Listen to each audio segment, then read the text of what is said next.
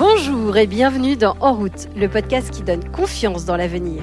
Je suis Valérie Mass, cofondatrice de WeNow, une start-up qui accélère la transition bas carbone des entreprises. En route, c'est une conversation avec une personnalité qui peut faire bouger les lignes en faveur du climat.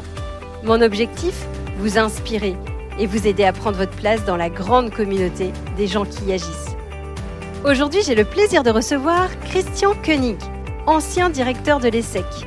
Il est aujourd'hui membre du campus de la transition, un lieu d'enseignement, de recherche et d'expérimentation créé en 2018 par un collectif d'enseignants-chercheurs, d'entrepreneurs et d'étudiants. Ils sont tous réunis par une volonté commune, celle de promouvoir une transition écologique, économique et humaniste à la hauteur des enjeux actuels. En 2020, il a même coordonné la rédaction d'un manuel de la grande transition, une sorte de livre blanc pour intégrer dans l'enseignement secondaire un socle minimum de connaissances et de compétences sur le climat, avec lesquels tout étudiant devrait entrer dans la vie active. Avec Christian, nous allons parler de leadership engagé, de transformation, d'éducation durable et d'action pour le climat. Vous êtes prêts à changer votre vision du monde? Alors, en route Bonjour Christian. Bonjour Valérie. Alors, vous venez de rejoindre une expérience incroyable euh, lancée par Cécile Renoir, qui est, je crois, une de vos anciennes étudiantes, le campus de la transition. C'est un lieu à la fois d'expérimentation, de formation d'un nouveau genre. Est-ce que vous pouvez nous expliquer le projet? Son idée de départ, c'était de créer une école de commerce alternative. Et là, elle a rencontré une, occasion tout à fait extraordinaire, c'est qu'il y avait un, château euh, dans le, en Seine-et-Marne, près de Montreux, qui devenait disponible. Et donc, euh, il y avait l'idée qu'il y avait une base pour faire quelque chose d'intéressant. Donc, c'est un lieu où on peut faire de l'enseignement et on peut faire de l'expérimentation sur au moins plusieurs choses. C'est-à-dire quand un étudiant, une étudiante, un, cadre, une cadre, un chercheur, une chercheuse va sur le campus de la transition, euh, il elle va pouvoir non seulement acquérir des connaissances, pratiquer, voir ce qui se fait sur bah, la rénovation du bâtiment ancien. C'est un beau château, mais enfin, il est en, une passoire énergétique, comme, euh, comme tout ce type de bâtiment-là. Donc, en termes de comment on peut faire à moindre frais, vous voyez, c'est des choses qu'on discute tous les jours en ce moment.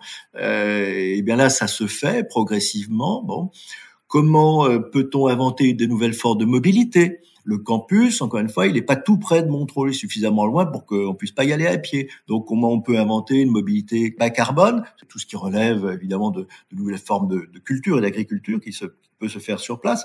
Et lorsque j'y suis allé, pour le coup, j'ai découvert quelque chose qui est tout à fait étonnant. Il y avait un programme qui se déroulait à ce moment-là, qui s'appelle le T-Camp, qui était organisé par le, le mouvement des colibris.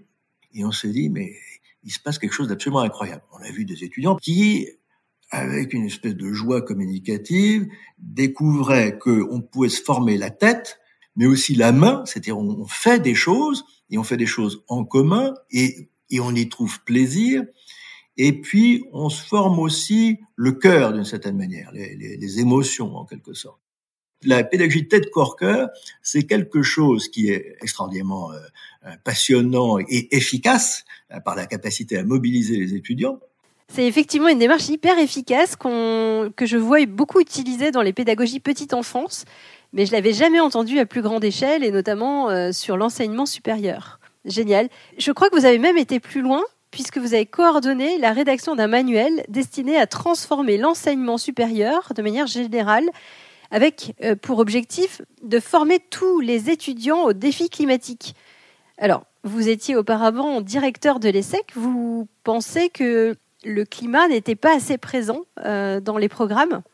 Ben, Je dirais que la manière dont on enseigne le management et la stratégie, qui était mon domaine à l'ESSEC, euh, moi, je, je, dirais que j'avais une approche très très mainstream de tout ça.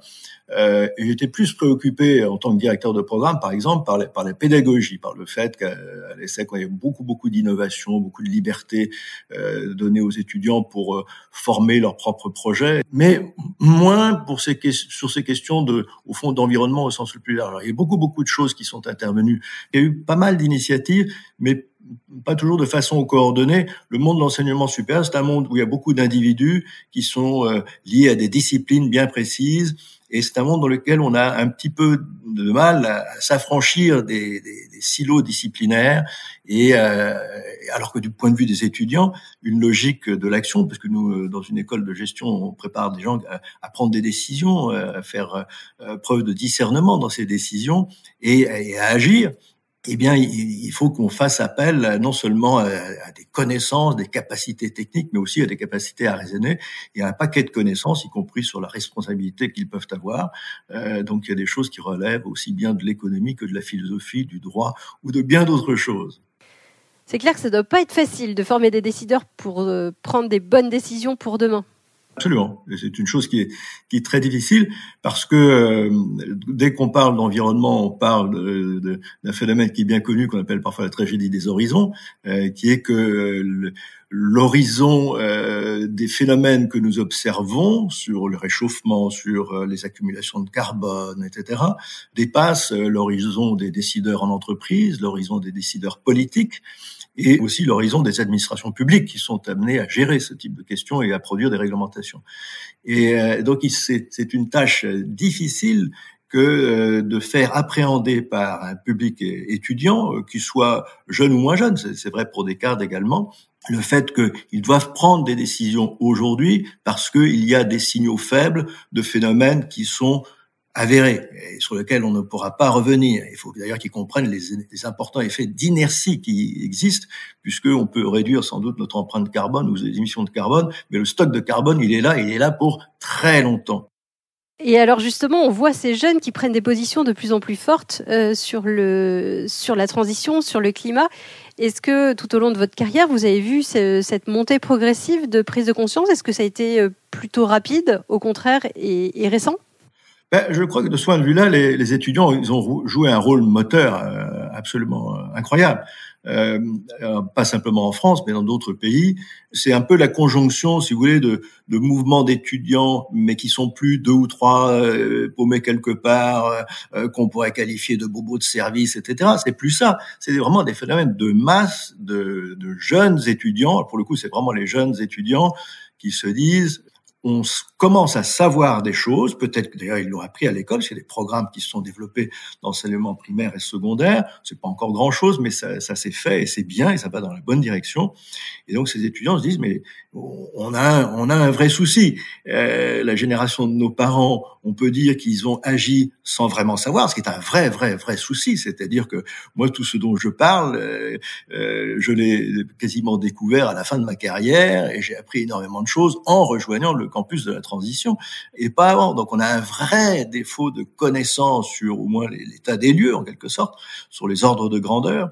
Mais les étudiants, eux, ils se sont fait leur propre culture là-dessus. Donc, ils sont arrivés avec des motions. Le, mouvement pour un réveil écologique en France, ils sont manifestes, quand même signé par 50 000 étudiants, c'est pas une petite chose. Ce qui a amené les institutions à bouger, la, la conférence des présidents d'université, la conférence des grandes écoles, en disant, bah oui, il faut y aller mais de façon un petit peu timide, en disant ouais ouais, on est déterminé à y aller, mais il faut que euh, le ministère nous aide, nous donne des sous. Bon, ce qui, ce qui est sans doute extrêmement utile, mais ça ne suffit pas. Il faut euh, aussi que le leadership euh, de ces institutions passe à l'acte, dise ben on vous a écouté et on a envie vraiment vraiment de construire quelque chose. Vous voyez, donc il y a une espèce de, de très très longue inertie. Il y a eu un manque, je crois, dans, dans les systèmes d'éducation. Je parle des, grandes écoles de management, mais tout ce que c'est est de, n'importe quel, euh, j'allais dire, premier cycle du système universitaire et, et partout dans le monde.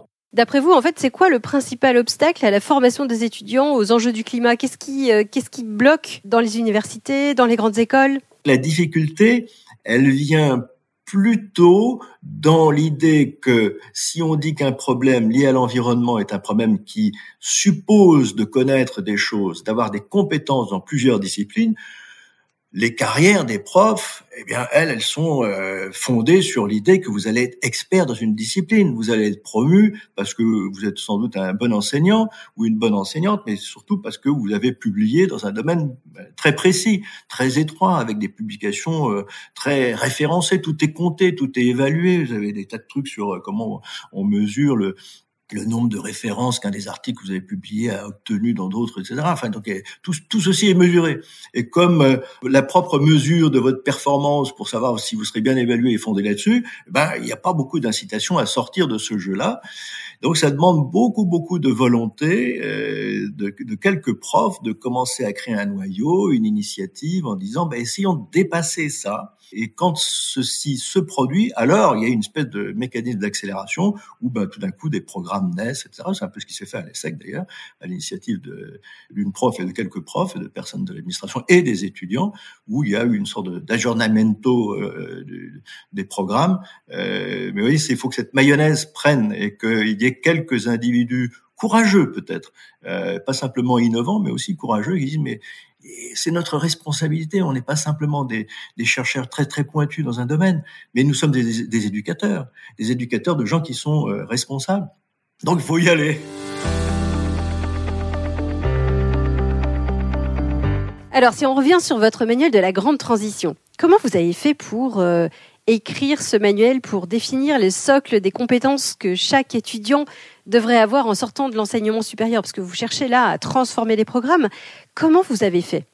En termes de démarche, ce qui est intéressant, c'est que quand on s'est réunis, les premières fois, on avait euh, un physicien, un économiste, une climatologue, une prof de lettres. Euh, enfin voilà, on était une douzaine de, disciplines différentes. Et on s'est rapidement rendu compte que on n'y arriverait pas parce qu'on allait pondre quelque chose qui est être une accumulation de points de vue de discipline, alors que si on veut intéresser des jeunes étudiants en particulier et les gens qui vont les former, il faut qu'on aille au-delà de ça, donc on fasse des, des paquets différents. D'où une méthode en fait qui est apparue euh, dans nos discussions, qui est, qui est de la constitution de portes qui s'adressent à des problématiques différentes, euh, qui regardent à la fois les problèmes d'état des lieux, de jeu des acteurs, euh, de récit de la transition, de responsabilité d'éthique. C'est une méthode pour se poser les bonnes questions de manière complète.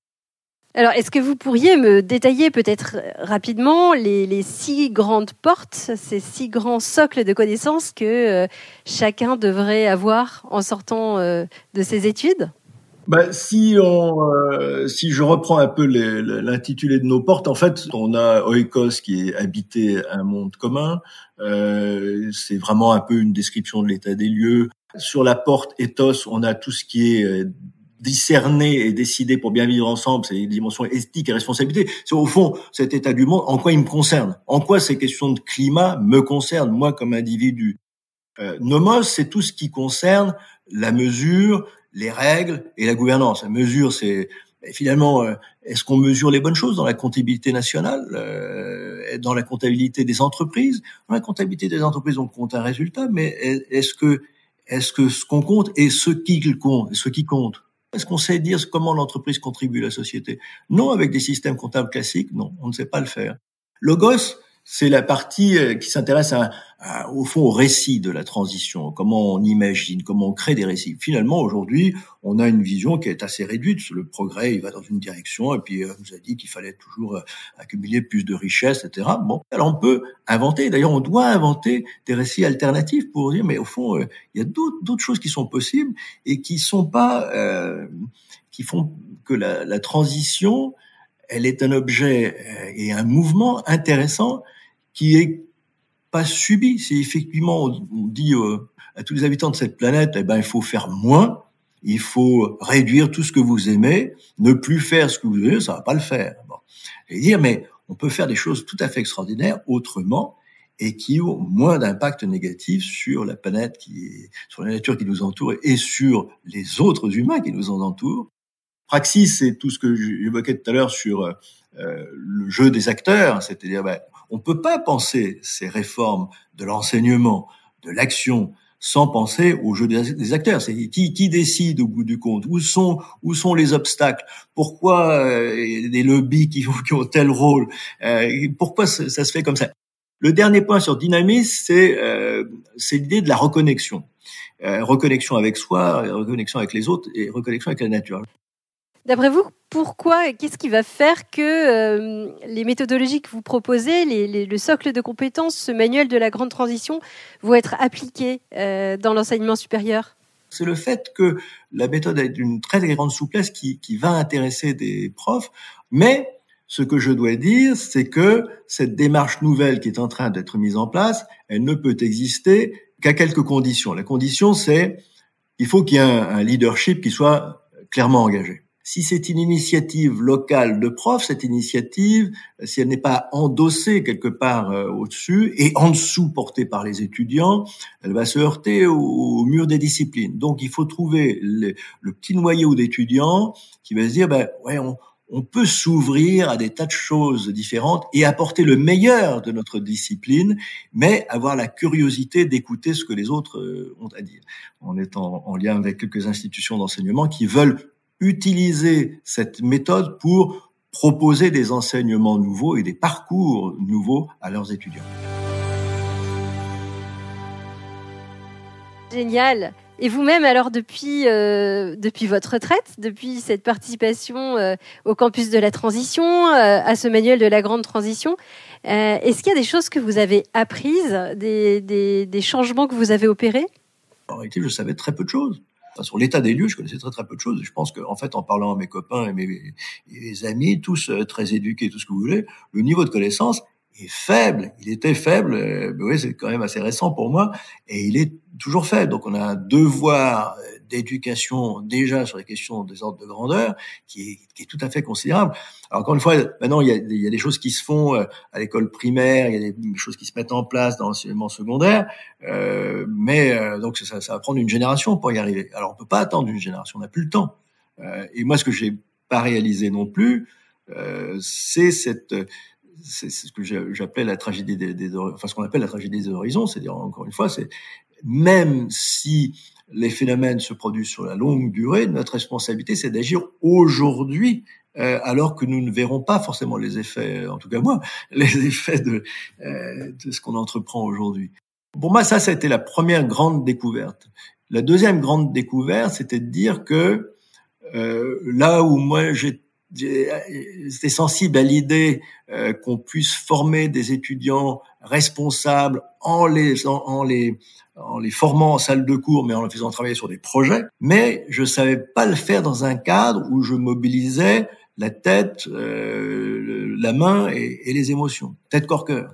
Et donc ça, pour moi, oui, c'est une révélation. C'est quelque chose qui est extrêmement efficace et, et, qui donne une énergie aux gens qui passent par là qui est absolument euh, incroyable parce qu'il déplace des montagnes. Il, faut, voir les étudiants qui, et les cadres qui repartent du, campus en disant mais ouais, je vais, maintenant je vais faire des choses. Ça donne vachement envie d'aller voir et d'aller expérimenter avec vous sur le campus de la transition en tout cas. Nous arrivons à la fin de ce podcast. J'ai l'habitude de terminer par trois questions rapides. La première, euh, est-ce que vous avez un conseil qu'on vous a donné, qui vous a servi tout au long de, votre vie? Ce qui compterait pour moi, c'était ma cité à être curieux et euh, et à continuer de m'émerveiller. On vit dans un monde où on pourrait s'attrister euh, tous les jours en disant euh, c'est fini, le truc c'est c'est une catastrophe. Ben non, il y a des il faut se retrousser les manches et se dire il y a tellement de choses absolument extraordinaires qui se passent, il y a tellement de choses très belles à voir, à entendre. C'est pour ça que je suis, très, je suis très positif dans un contexte pas facile. Excellent. Alors aujourd'hui, quelle est votre plus grande conviction pour le monde de demain? Ma plus grande conviction, je, dirais que je pourrais prendre le sous-titre du bouquin qui est de former pour transformer. Euh, L'idée, c'est que on a besoin d'abord de comprendre pour agir. Et euh, comprendre, ça suppose par des clés, ces clés là, c'est des, des, concepts nouveaux, une vision un peu nouvelle. On a besoin de comprendre pour agir. Et comme il s'agit de transformer, on a besoin de former euh, les futurs euh, dirigeants, futurs décideurs et tous les étudiants en fait à besoin de les former à transformer. Mais vous voyez qu'un enjeu qui est derrière, c'est que euh, ça suppose aussi qu'on transforme ce qu'ils forment. Donc c'est pas pas une chose simple. C'est pas simplement un jeu de mots. C'est vraiment quelque chose qui est, qui est, très très fort derrière. Donc euh, voilà, formons pour transformer. Merci. Et, et dernière question, s'il y avait une personne que vous voudriez entendre au micro de ce podcast, ça serait qui? Ah ben moi j'aimerais bien écouter euh, j'aimerais bien écouter Jean Jouzel en fait euh, parce que il a été un des pionniers en fait de, la recherche sur le climat. Il a une très grande hauteur de vue et il est très très impliqué dans tout ce qui est éduqué. Euh, et, Jean Jouzel, sans doute, est un, un, excellent non seulement leader de ce type de projet, mais aussi un très très bon porte-parole. Merci infiniment parce que c'était vraiment passionnant. Merci beaucoup à vous. Merci Christian. Si cet épisode vous a inspiré, n'hésitez pas à le partager sur les réseaux sociaux ou à lui mettre 5 étoiles pour permettre à d'autres de le découvrir. Abonnez-vous pour ne rater aucun épisode et vous pouvez retrouver toutes les autres interviews sur notre site web www.wenow.com. La semaine prochaine, au micro de notre podcast, Ronan Lemoal, le directeur général de Épopée, une entreprise qui a pour ambition d'être un accélérateur d'impact local. À la semaine prochaine!